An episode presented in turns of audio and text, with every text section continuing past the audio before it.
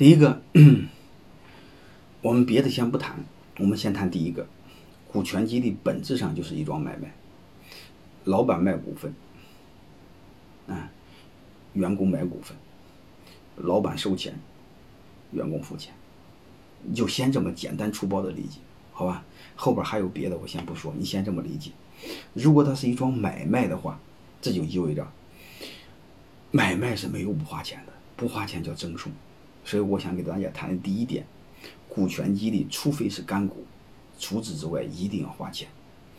为什么要花钱？两个逻辑。第一，你为什么卖的时候要花钱？我想说，因为你的股份是真金白银的东西，它不是假的，它是你过去财富的代表，甚至未来梦想的代表。啊，一定千万不要装好人。一定千万不要讲道德、讲感恩，这个虚头巴脑的东西。我再再次忠告各位老板：如果你敢讲这玩意儿，小人物，那么小人比你更会讲。嗯，如果你要是满脑袋都是感恩、都是道德，我想说一句，你也好不哪去。啊，所以既然是你家真金白银的东西，卖就要花钱，就要收钱，千万不能白收，好吧？这是第一点，就是你得对得起你的东西。当你你对你的股份都瞧不起的时候，你想让别人瞧得起，这个逻辑不合理的，是一定要花钱的。这大土豪这个时代，流氓硬抢别人这个时代已经过去了。你说硬抢别人东西，不就大土豪分田地吗？这个时代不可以的。我想更再多说一句话：如果一个组织对产权都不尊重，他对人权更不尊重。啊，对人权不尊重，你骨子里是个流氓。你想让别人相信你、尊重你，组织有未来，门儿没有。嗯，好吧。所以，既然是买卖，你卖给别人就一定要收钱。还有一个，我再说，别人为什么要花钱？第一，别人你买的真金白银的东西，你不能要，你不能抢，你不能是穷人。你认为我是穷人，你再送给我？各位，谁会送给你啊？嗯，不可能的事啊！穷就是你的理由啊，好是吧？一定要花钱。贫穷不是理由，嗯，贫穷必须奋斗，啊，你没钱，那老板创业的时候也没钱，对吧？不要找这个理由，好吧？这是第一个。第二个，我再想说一个，如何让他们更珍惜股份，更加勤奋工作？我说一个更本质的东西，这就是为什么让一定更让他花钱，因为人这个动物，他对他不花钱的东西是不珍惜的。人对什么样的东西最珍惜？人对花了很多钱很难得到，得到之后才珍惜，是吧？嗯，人有两个痛苦，是得到痛苦，得不到还痛苦。那不管怎么着，就是你不能让太容易得到，啊太容易得到他是不珍惜的，好吧？我是是，我只想说这个为什么要花钱？嗯，还有一个背后的一个逻辑，刚才讲的，花钱在哪？钱在哪？他心在哪？啊，这是最本质的一个事儿。更更重要的一个东西在哪呢？他花了钱会珍惜，还有一个花了钱什么？花了钱表明一个态度。刚才我说这个，他不能用穷没有钱找借口。穷没钱，不是你抢人家的东西，不是你讲忽悠别人、道德绑架别人的理由。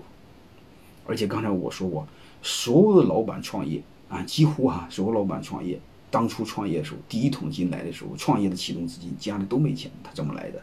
所以我想说一句话：想创业一定能找到钱。员工买股份，本质上来说，对他其实就是创业。老板创业不是拥有百分百的股份吗？员工做股权买买老板的股份，本质上不是也是创业吗？因为他一买股份，他的身份就变了，他的身份从打工就变成给自己做，他的身份就是从员工变成了股东，本质上就是创业。所以你创业不拿本钱能行吗？是这意思吧？嗯，所以这个这这种第一，你一定花钱；第二，你你必须体验到花钱的痛苦，你才能会珍惜你的创业，珍惜你的事业。嗯，就这么简单。啊，甚至把所有的资本、家里所有的钱、亲戚朋友钱全钱借出去，全借给借钱买股份，才表明一种态度，一种创业的态度。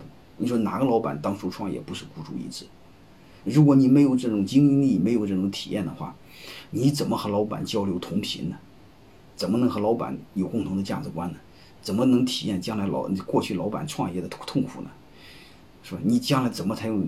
只有这样，你将来才有资格接班接，嗯嗯，这个这个这个这个接班这家企业啊，不然你怎么能接班呢？老板怎么敢交班交班给你呢？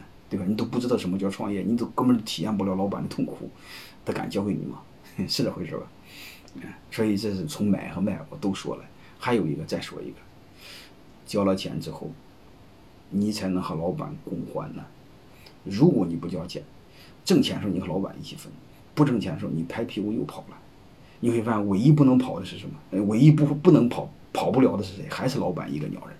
所以你只要不交钱，你和打工的本质没什么两样。唉，只负责跳槽，不负责跳楼。啊，老板你会发现只负责跳楼，不负责跳槽。啊，所有的风险还是老板一个人。如果你交了钱，你会发现妈都跑不了了。叫有福同享，有难同当。嗯，所以这就是为什么要交钱。我有交钱很多很多的条件。第一，增加背叛成本；第二，表明创业的态度；第三，最容易和老板形成共同的价值观。你能珍惜这种创业的痛苦。还有一个，钱最最真实的，钱能代表你对这企业的认同度。嗯，钱能代表你对这企业的未来的一种信心，是这回事吧？啊，所以为什么要花钱？背后的逻辑。还有一个对老板来说的，就是他真花了钱。你才有心里才踏实，他不会，他不会伤害这家企业，因为伤害企业，他伤害了他自己，好吧，这就可以行使你的约束条件。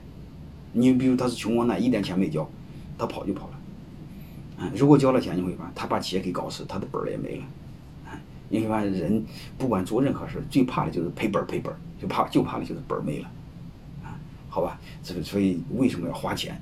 记住买卖。双方一个要收钱，一个要花钱，啊，没有我讲了这个这个十来分钟就讲这一句话啊，那下面就简单多了，下面就算花多少钱，花多少钱你就算一下花多少钱不就行了吗？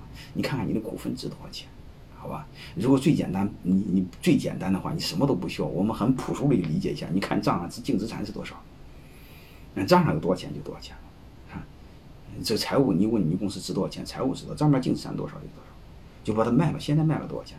按斤卖就行了，啊，当然，如果你公司这个是新兴行业，发展很好，你用这种方法，你稍微有点吃亏，就是你不用你账面净资产，你可以用市盈率，啊，市盈率做估值，就是算了，你你算一下公司值多少钱，好吧？这个重点我不讲，你只要记住两类，一个呢按你净资产算，账面是多少算多少，还有一个就是按你公司的市盈率算，嗯，市盈率算你可以算五到十倍都可以，那对风投来说你可以高一点，啊，风投来说十到二十倍。好吧，你内部价格吧，对员工来说，对员工来说和卖给外人来说，它毕竟不一样。因为外人来说只投钱，对员工来说，你会发现，你要他的钱的目的不是要他的钱，是通过要他的钱留他的心，是这回事吧？所以你就明白，所以卖给员工的时候呢，估值的时候就算账的时候，这个价格要要比市场价要稍微低一点，好吧？这里要花多少钱？第一，先算这个价格要比市场价格要低一点。好吧，所以这时候牵涉了几个关键要素，你会发现，就是先对你公司做估值，怎么过估估值？我说了，就是你估完之后呀，要比市场价低一点。嗯，你比如你账面净净净净资产是一千万，你可以按八百万、九百万卖给员工。你市盈率估值，刚才我说了五到十倍，你做估值，嗯，估完之后你再打个折，打个八折、九折、五折、三折都可以。啊，然后为什么打这个折呢？只有打这个折，你才能锁定他给你干活，就不让他跑。如果市场价买的，今天买，明天都可以卖，是这回事吧？剩下的就是他，他去花钱买，嗯，嗯，就是有很多啊。但，你顺便他花了钱之后，将来退怎么办？你说什么时候原价退？如果亏的话，按什么价退？如果你工作到多少年之后再怎么退，那是另外再说的事了。你你先把这个逻辑搞明白。既然是买卖，就牵涉价格，一旦签完价格，就牵涉多少钱，是吧？要花多少钱？是这回事吧？然后你再算算你的股份值多少钱，就是说白了，就是你的东西值多少钱。然后是你按内部价格打个折卖给员工需要收多少钱，这不就是在买卖吗？是吧？买卖就是算你的货值多少钱，然后打个折卖给员工多少钱，就这么简单，啊，好吧？所以这是最本质的一个东西，我们我们就应该把它要要要把它知道啊。还有一个，刚才我说你一定要按内部价格，因为不说内部价格，你很多约束条件无效。你不按内部价格，你不打个折的话，他他明天可以卖，那你肯定不会让他卖，卖了之后他怎么给你干活呢？刚才我说过，他是虽然是一桩买卖，马上讲他有业绩要求，这些要求你给他创造业绩，你让他创造业绩，他跑了怎么办？所以你不让他跑，这个我们大家知道，就是它是一桩买卖，本质上你要花钱，嗯，就是你卖东西，嗯，他买东西，好吧。